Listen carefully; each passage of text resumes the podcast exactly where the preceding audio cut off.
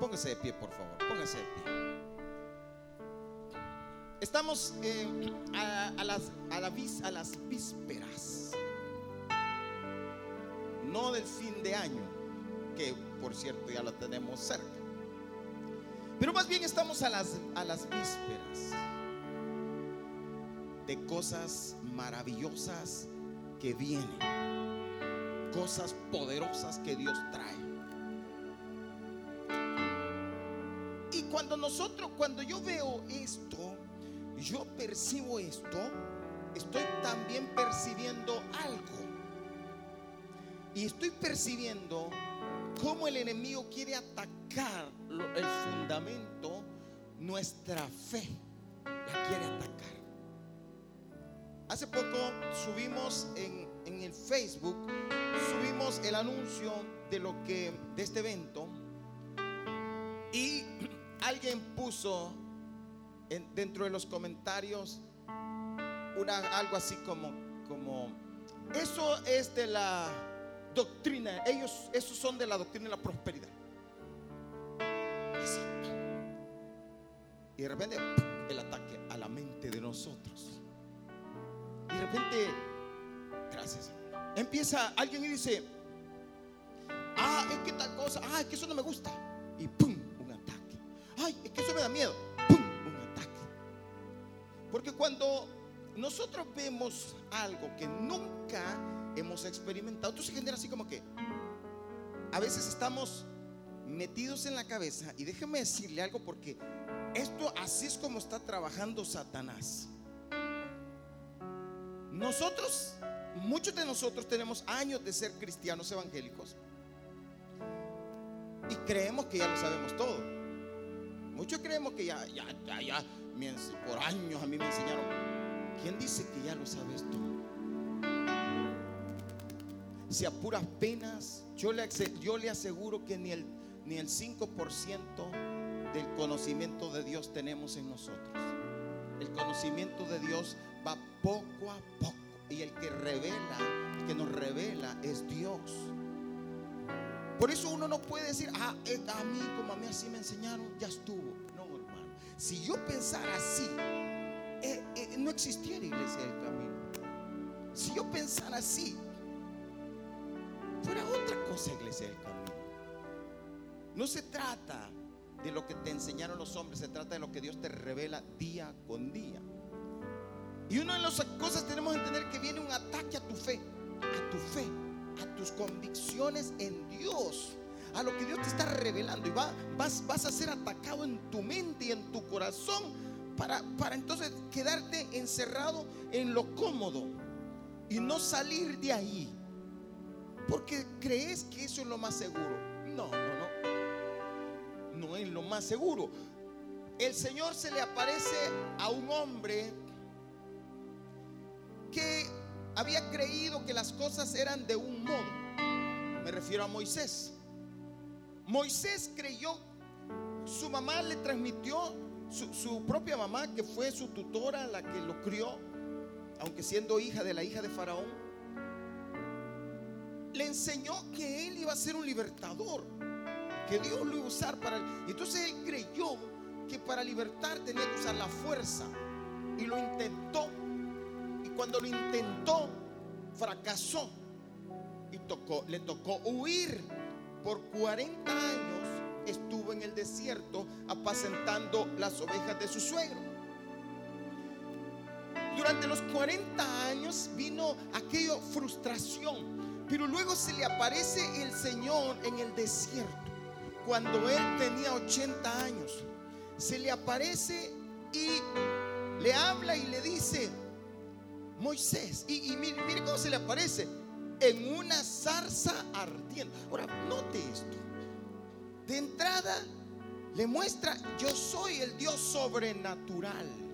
Yo soy el Dios que, creó, que creó los cielos y las estrellas, el sol, la luna y todo lo que existe. Y se le muestra como ese Dios sobrenatural haciendo cosas sobrenaturales. Y le dice, vas a libertar a tu pueblo, pero no a la manera que creíste durante 80 años sino a la manera mía, a la manera sobrenatural de Dios, no como tú has creído por todos los años de tu vida. Si eres un buen cristiano, pero tienes que renovar tu mente. Y el Señor lo transformó y lo lleva. Y dice, pero yo soy tartamudo, yo estaré contigo. Yo pondré palabras en tu boca, pero yo no voy a poder, yo estaré contigo. Y lo lleva por todo lugar a, mostrar el poder de Dios. Y le muestra y le dice, que tienes en la mano? Una vara, tírala. Y, y se convierte en culebra.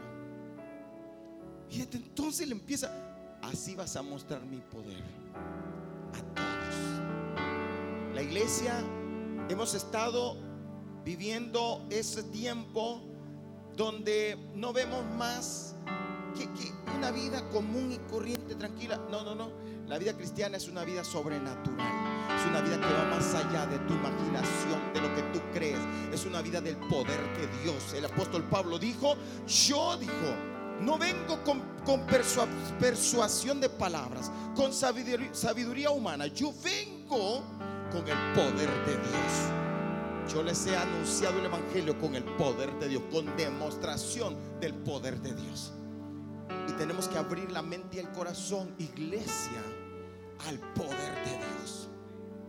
Porque cuando vemos el... Mire, la gente puede ver a un jugador de fútbol que agarra la pelota y la levanta y la tira para acá y se queda con la boca abierta y lo aplaude y le recibe y dice, wow. Pero no pueden ver que Dios sana a alguien porque dicen que ya no es Dios, sino que es el diablo. Cuando un jugador de fútbol agarra la pelota y, la tira hasta con las nalgas, la avienta por todos lados, oh, sí. Pero cuando miran a Dios, mostrando el poder, echando fuera demonios, haciendo cosas extraordinarias, entonces el mismo pueblo rechaza el poder de Dios.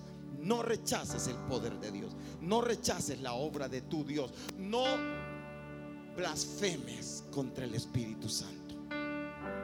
¿Cuántas veces vemos Uy, no blasfeme. Vamos aquí a la escritura. Primera de Pedro capítulo 5, versículo 8 y 10. Dice, sed sobrios y velad, porque vuestro adversario el diablo, como león rugiente, anda alrededor, haciendo qué?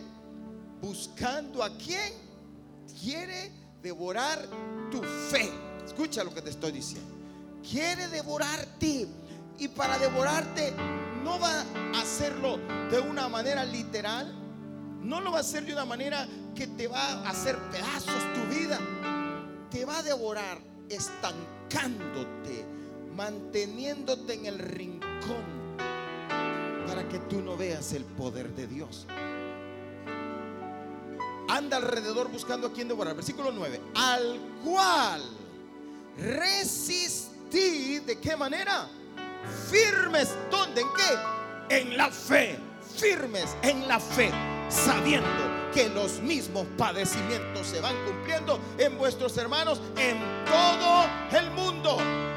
Mas el Dios de toda gracia que nos llamó a su gloria eterna en Jesucristo, después que hayáis padecido un poco de tiempo, Él mismo os perfeccione, afirme, fortalezca y establezca. Él mismo hará que se sostengas y te mantengas y crezcas y te levantes y veas el poder de Dios. Él mismo te va a establecer en su gloria. Él mismo.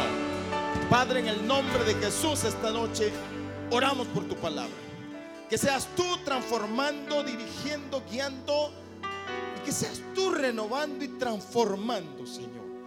Que no sean mis palabras. Que no sea nada de lo que yo haga o diga, sino que seas tú obrando, Padre. Espíritus de Dios, toma control esta noche en el nombre de Jesús. Amén y amén. Puede tomar asiento, por favor.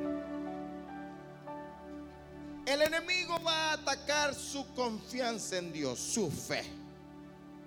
¿A dónde, dónde está sostenido?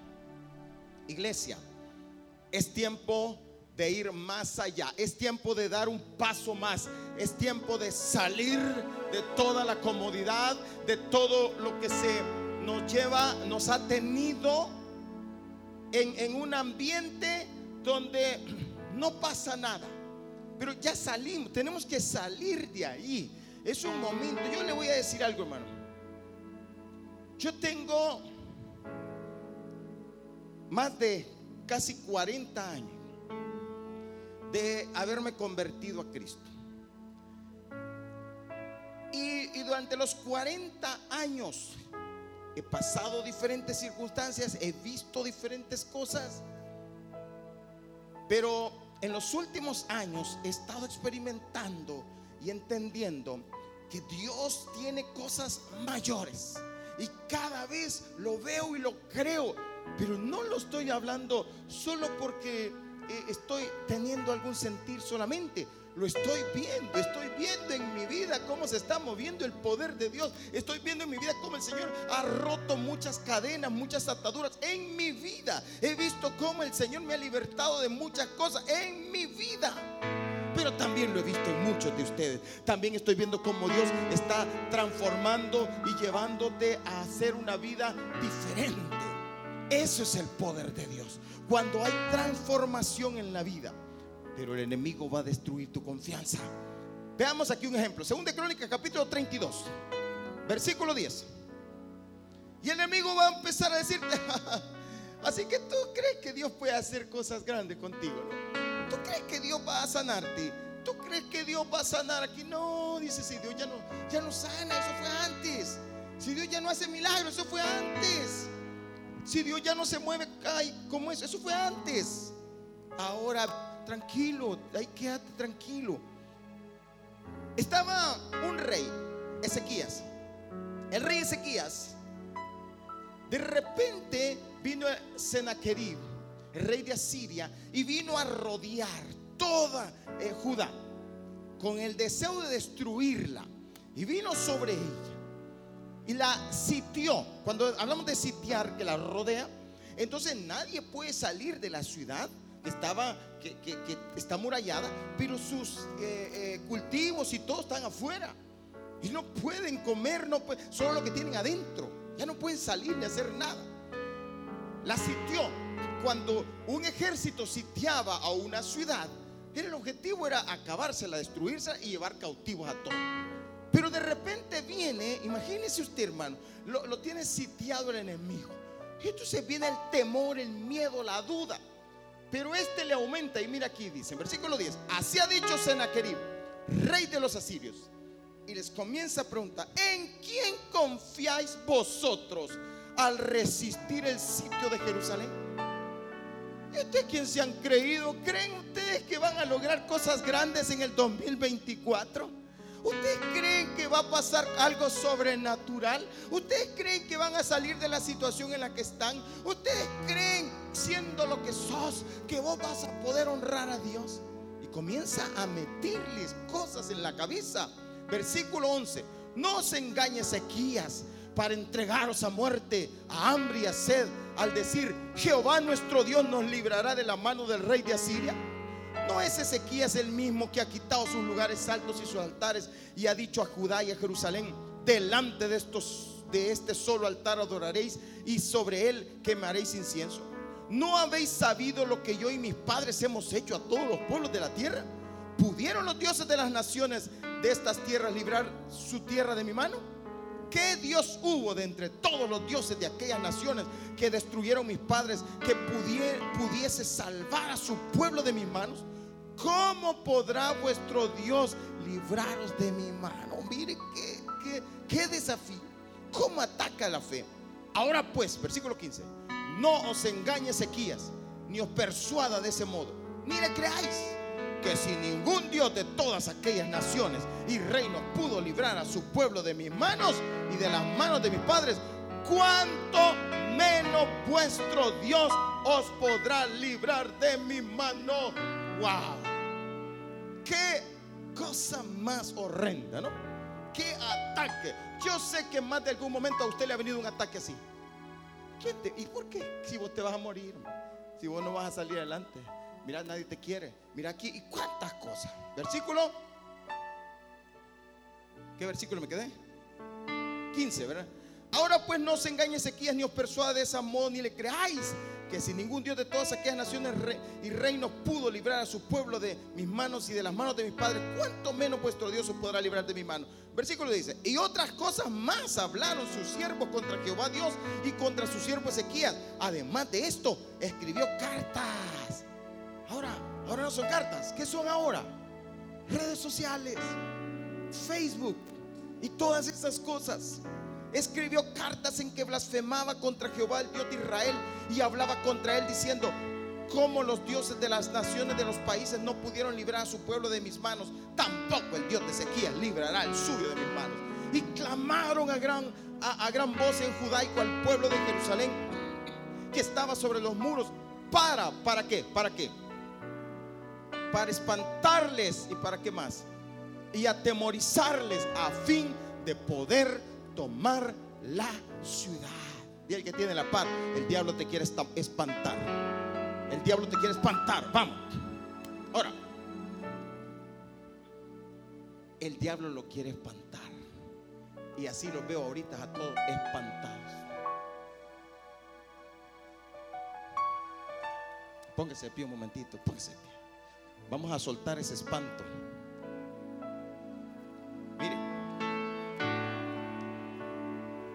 Que no puede ser. Cuando yo me percato, logro ver que hay un hay una atmósfera así. Yo sé lo que está pasando. Levante sus manos. Vamos, levante sus manos. Ayúdeme. Aleluya. Vamos a adorar al Señor. Amén. Pero no puedes estar espantado. Tienes que estar. ¿Sabes qué? La presencia de Dios está en este lugar. La presencia de Dios está en este lugar. La unción del Espíritu Santo está en este lugar. Y no puedes estar atemorizado ni espantado. ¿Sabes por qué? Porque hay un Dios que hará cosas grandes contigo. Hay un Dios que te ha dicho, yo te libraré, yo te sanaré, yo te restauraré, yo abriré puertas donde no las hay.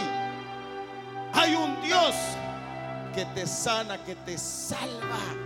No puedes estar así. Tiene que estar agradecido. Tiene que estar con gozo, con alegría. Iglesia, iglesia del camino. Dios te ha salvado y ha hecho cosas grandes contigo.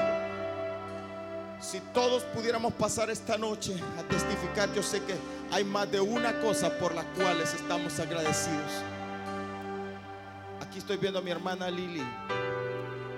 Mi hermana Lili hace poco le dio un, derrame facial, ¿verdad? Un derrame facial. Se le torció la cara, la boca hacia un lado. Y ella le clamó al Señor porque ella tiene un pacto con Dios. Porque ella le cree a Dios y ha pactado con Dios.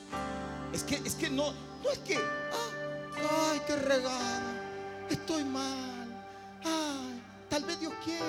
No, no, no, no, no, ese no es el cristianismo.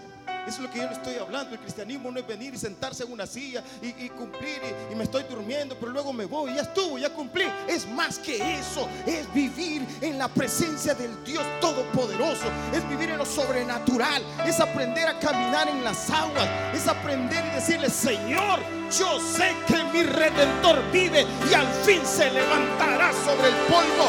Yo sé que veré la gloria de Dios es de un pueblo que arrebata, es de un pueblo que se goza con su Dios, es de un pueblo que se mueve más allá de lo natural, no de un pueblo que deja que las cosas suceden como tienen que suceder. No, no, no. Dios va a hacer cosas mayores y grandes y poderosas para un pueblo aquí en El Salvador. Yo creo que Dios va a hacer cosas poderosas en El Salvador. Yo creo que va a usarte a ti, me va a usar a mí.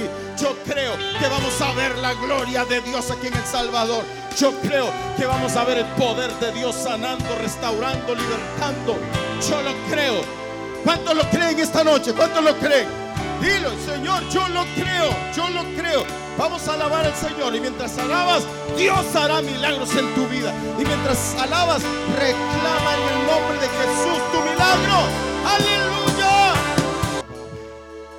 En el nombre de Jesús. Padre, gracias. Gracias,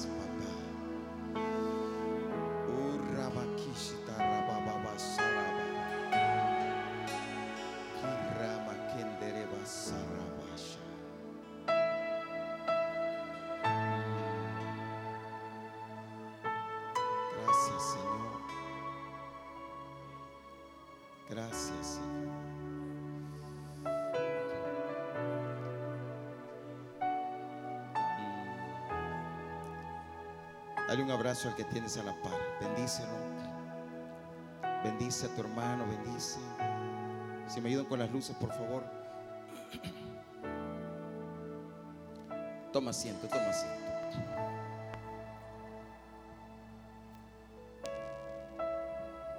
La vida, en la vida vas a tener muchos ataques, muchos ataques.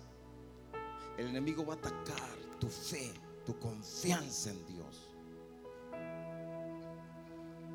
Cuando yo estoy confiado, mire, ¿cu- ¿cuántos de nosotros hemos tenido insomnio que no podemos dormir? Porque nos está faltando la confianza. Estamos cargados de problemas, de dificultades y nos está faltando la confianza. Por demás, dice la escritura, el Salmo 127, por demás es que os vayáis a reposar, que, que te levantes de madrugada, que te acostes noche, si a su amado dará Dios el sueño. Solo, el Señor, solo a su amado, a los que le aman. Por eso tenemos que entender, eh, tres cosas vamos a ver esta mañana, esta noche. Estamos hablando de firmes en la fe, firmes en la fe. Tenemos que tener firmeza en la fe. Número uno, lo primero que tienes que hacer es resiste. Diga el que tiene la paz, resiste. Diga conmigo, resisto. Tienes que resistir. La palabra resistir es oponerse, contradecir y enfrentarse. Eso es resistir. Ahora, resistir es que yo no me voy a quedar callado ante el enemigo. Jesús resistió a Satanás en el desierto cuando lo tentó. Hay que resistir, hay que declarar con nuestra boca. Por ejemplo, si yo ando desanimado, tengo que traer versículos que me levanten. Yo tengo que decir, Señor, yo sé que mi redentor vive. Yo tengo que empezar a declarar con mi boca, yo sé que mi redentor vive. Eso es resistir, es contraatacar. Hay que contraatacar. Cuando de repente, ay, hoy ando desanimado, tienes que contraatacar. Y tienes que decir, ay, sí, que ando así. No, no, no. En el nombre de Jesús, yo sé en quién he creído. El Señor me va a dar nuevas fuerzas esta mañana. Yo declaro fuerzas como las del búfalo sobre mis huesos. Yo declaro que el Señor me va a levantar esta mañana. Y así tienes que vivir. Resiste, resiste. Resiste a todos los ataques del enemigo. Cuando vengan ataques, sí, como a mí nadie me quiere, repréndelos. Te reprendo, Satanás. Tienes que reprender todos los ataques que te vienen a la mente. Eso es resistir. Resistir, dice Santiago capítulo 4, versículo 7. Someteos pues a Dios. Resistid al diablo. ¿Y qué va a hacer? Cuando lo resiste, cuando le, le respondes con la palabra, resístelo. Resistir no significa es la idea de resistir que nosotros tenemos es aguantar ahí, que me diga, que me diga. Resistir es oponerse.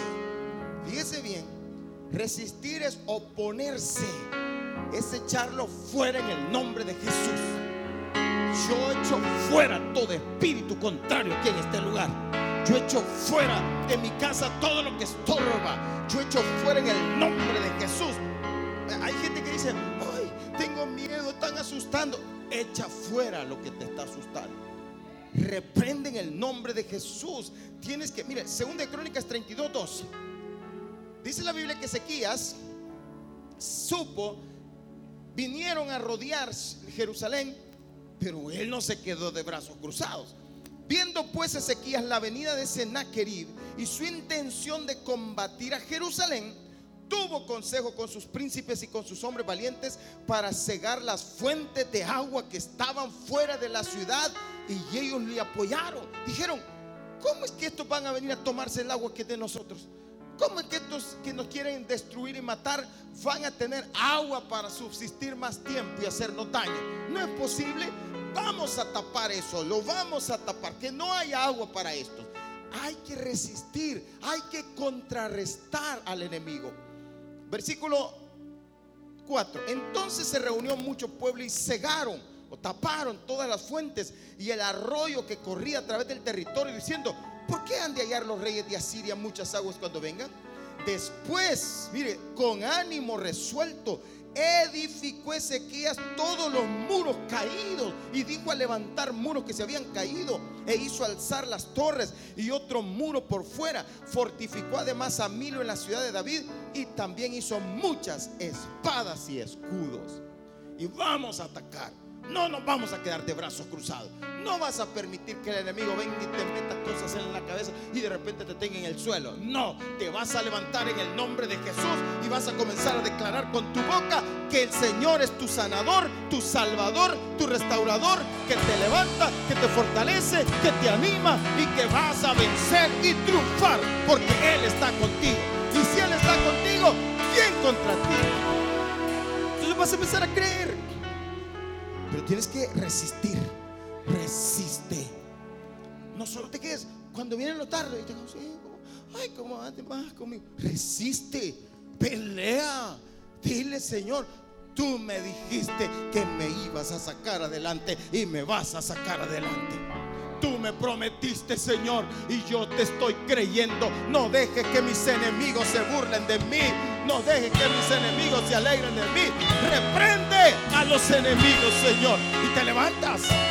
Y te levantas. Y resistes. No simplemente, ay, sí, que es cierto, ¿verdad? No.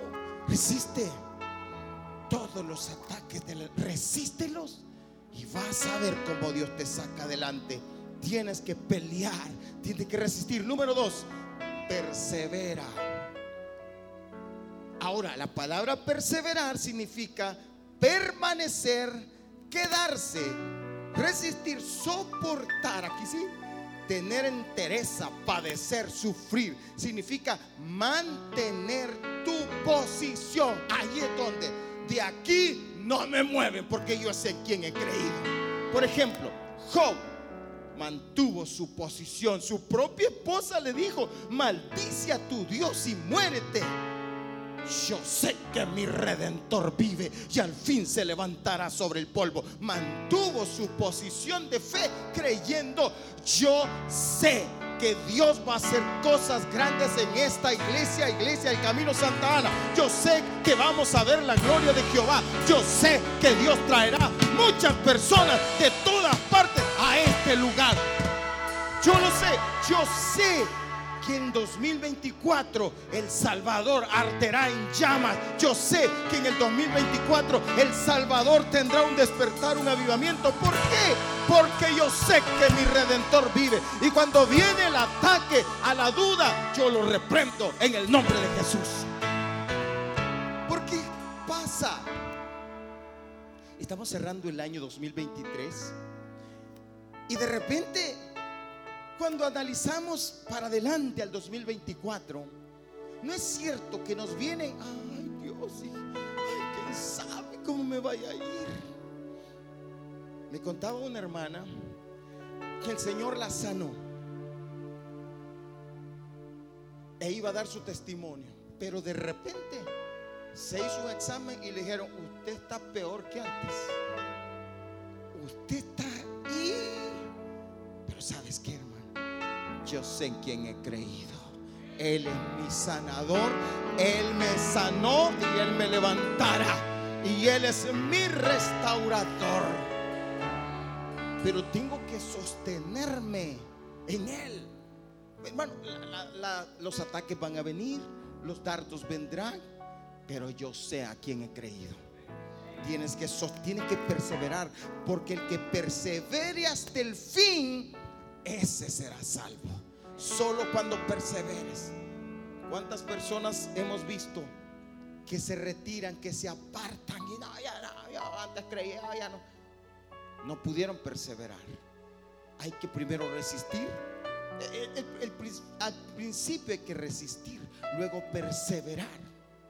Porque si no, no resistes, no vas a poder perseverar. Porque el enemigo te va a doblegar.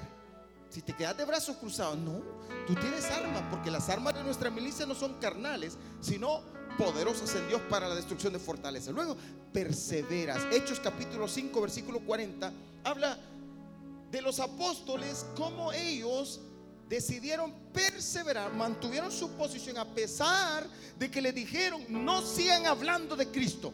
Y ellos dijeron, no vamos a obedecer a los hombres, sino a Dios primeramente. Y mire, y convinieron con él y llamando a los apóstoles, después de azotarlos, les intimaron que no hablasen en el nombre de Jesús y los pusieron en libertad. Los azotaron y les, amenazaron y ya no vuelvan a hablar más en el nombre de Jesús. Versículo 41. Y ellos salieron de la presencia del concilio gozosos de haber sido tenidos por dignos de padecer afrenta por causa del nombre y todos los días en el templo y por las casas no cesaban de enseñar y predicar a Jesucristo. Se mantuvieron firmes a pesar de las amenazas, a pesar de todo, mantuvieron su posición. Eso es perseverar, eso es perseverar.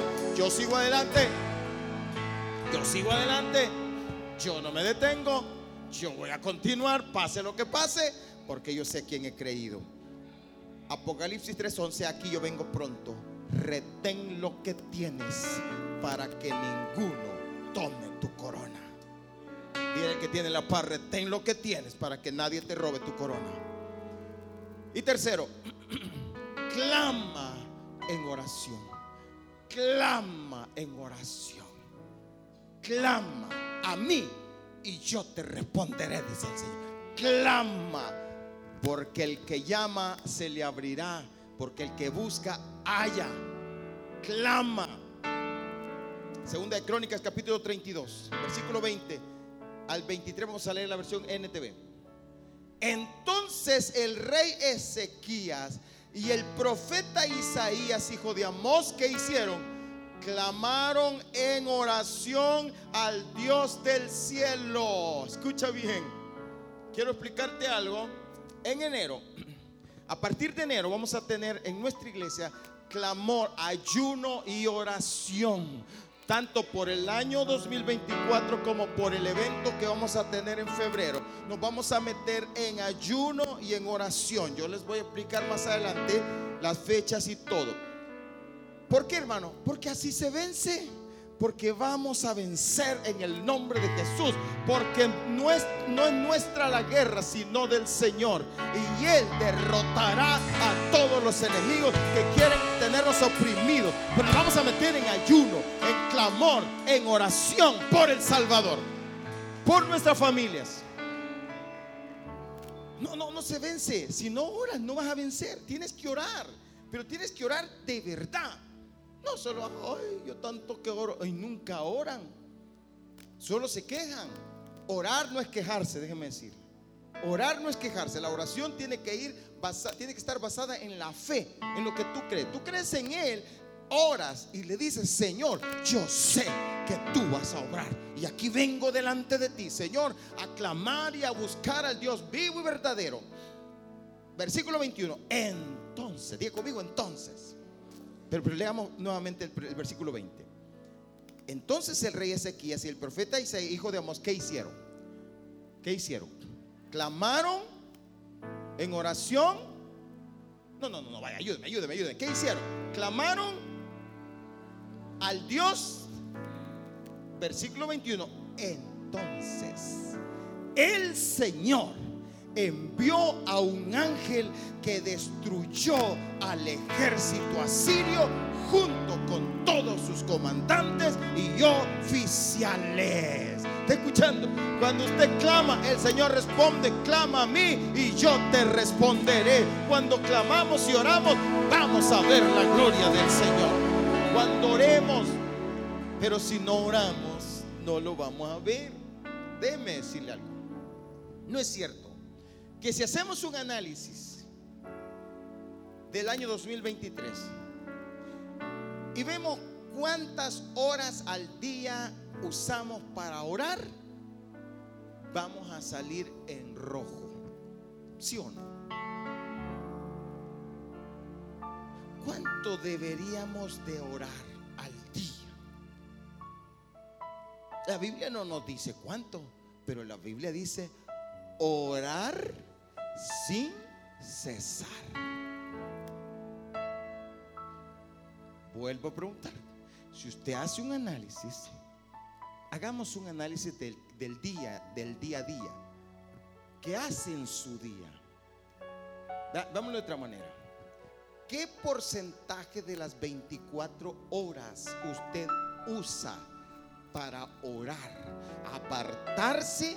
Cuando digo orar, apartar el tiempo de estar en la presencia de Dios, clamando por su vida, por sus hijos, por su familia. ¿Cuánto? ¿Qué porcentaje? Y si revisamos, wow. Entonces, esa es la respuesta porque a veces no vemos la gloria de Dios. Esa es la respuesta porque a veces no vemos el resultado. Pero mira aquí, dice la Biblia que Ezequías y el profeta Isaías clamaron en oración al Dios del cielo. E inmediatamente, entonces, el Señor respondió, envió a un ángel que destruyó al ejército asirio junto con todos sus comandantes y oficiales. Sennacherib se vio obligado a regresar a su propia tierra avergonzado y cuando entró al templo de su Dios, algunos de sus propios hijos lo mataron ahí mismo espada. El Señor mismo toma venganza. Así es como el Señor libró a Ezequías y al pueblo de Jerusalén del rey Sennacherib de Asiria y de todos los demás que los amenazaban. ¿Cómo? Orando al Dios del cielo, orando, clamando en oración. Vamos a ver los resultados, hermano. Yo recuerdo cuando Dios me dio ese mensaje, una palabra que yo compartí a ustedes, que todo se ganaba en guerra. No sé si ustedes se recuerdan. Y yo entendí eso. Yo le dije a Gloria, Gloria, ¿sabes qué? Vamos a guerrear porque así vamos a ver resultados en nuestra vida. Y literalmente estamos viendo resultados en nuestra vida. Cuando guerreamos y peleamos y decimos, Señor, reprende al devorador por nosotros. Señor, sánanos. Señor, sálvanos. Señor, restauranos. Y comenzamos a ver la mano de Dios cuando peleas. Cuando no te quedas de brazos cruzados, sino peleas. Entonces hubo paz por todo el país. A partir de entonces, el rey Ezequías fue muy respetado entre las naciones vecinas y llegaron a Jerusalén muchos obsequios para el Señor, junto con valiosos regalos por el rey Ezequías. ¿Quieres ver cómo Dios te libra? ¿Quieres ver cómo vas a salir adelante? Permanece firme en la fe. ¿Y cómo lo hago? Resiste. Número dos, persevera. Y número tres, clama en oración. Voy a concluir ya. Póngase de pie, por favor. Segunda de Crónicas 32, 6.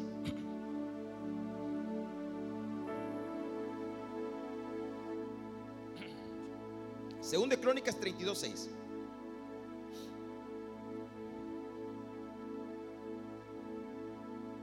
Capítulo 32, versículo 6. Mire, y dice, y puso capitanes de guerra sobre el pueblo y los hizo reunir en la plaza de la puerta de la ciudad y habló al corazón de ellos. Oiga, habló al corazón del pueblo diciendo, esforzaos y animaos. Dile que tiene la par, esforzaos y animaos. Primero, ¿qué fue lo primero? Esforzaos. Es lo primero. ¿Qué les dijo? Esfuércense y animen. ¿Qué es lo primero que vamos a hacer? Vamos a esforzarnos y nos vamos a animar. ¿Cuánto creen que Dios va a hacer cosas grandes en el 2024? ¿Qué tenemos que hacer primero? Esforcémonos y animémonos. Amén. ¿Cuántos están animados? Pero esfuérzate. Esfuérzate.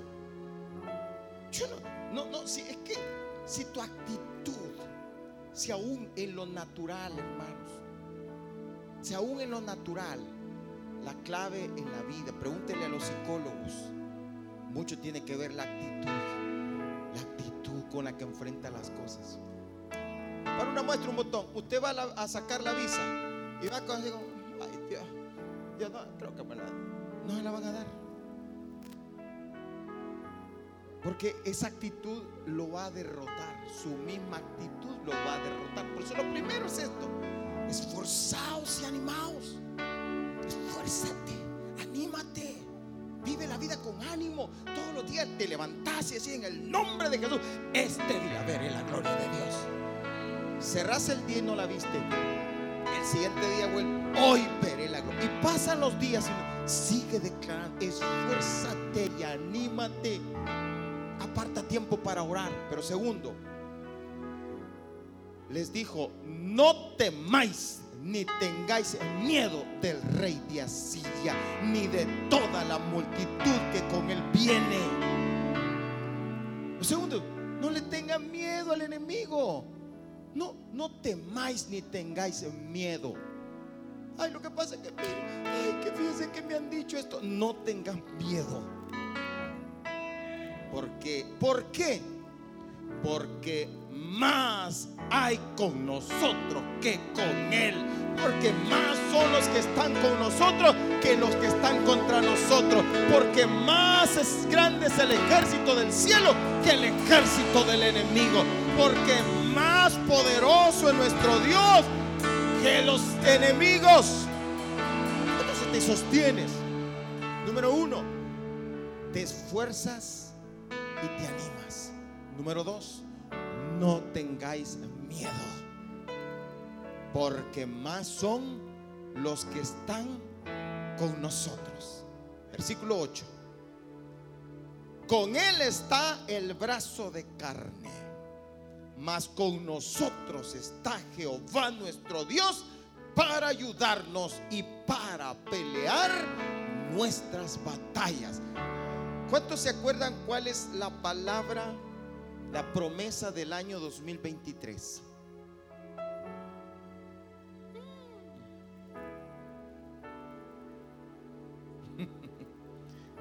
Esa, porque no es vuestra la guerra, sino del Señor. El Señor peleará por nosotros. Él peleará por nosotros. Nuestras batallas están ganadas porque Él es el que las pelea. Nuestras guerras ya están ganadas porque Él pelea por nosotros. Eso dijo que en el 2023 íbamos a ser más que vencedores porque todas las guerras Él las iba a pelear. Así que estamos, nos podemos dar por vencedores en el 2023. Él pelea por nosotros. Y entonces, mire, versículo 8, con Él está el brazo de carne, más con nosotros está Jehová nuestro Dios para ayudarnos y pelear con nuestras batallas. Y el pueblo, ¿qué dice? Tuvo con... Ay, ya lo quitaron. Y el pueblo tuvo confianza en las palabras de Ezequiel, rey de Judá. El pueblo tuvo confianza. ¿Cuántos se van a ir con confianza en esta noche? El pueblo tuvo confianza. Iglesia, hay que tener confianza. No pierda pues vuestra confianza que tiene galardón. Mantente confiando. Mantente confiando. Amén. Así que, quiero ese canto. Estoy confiando. Levanta tus manos y dile, Señor, yo estoy confiando en ti. Estoy confiando.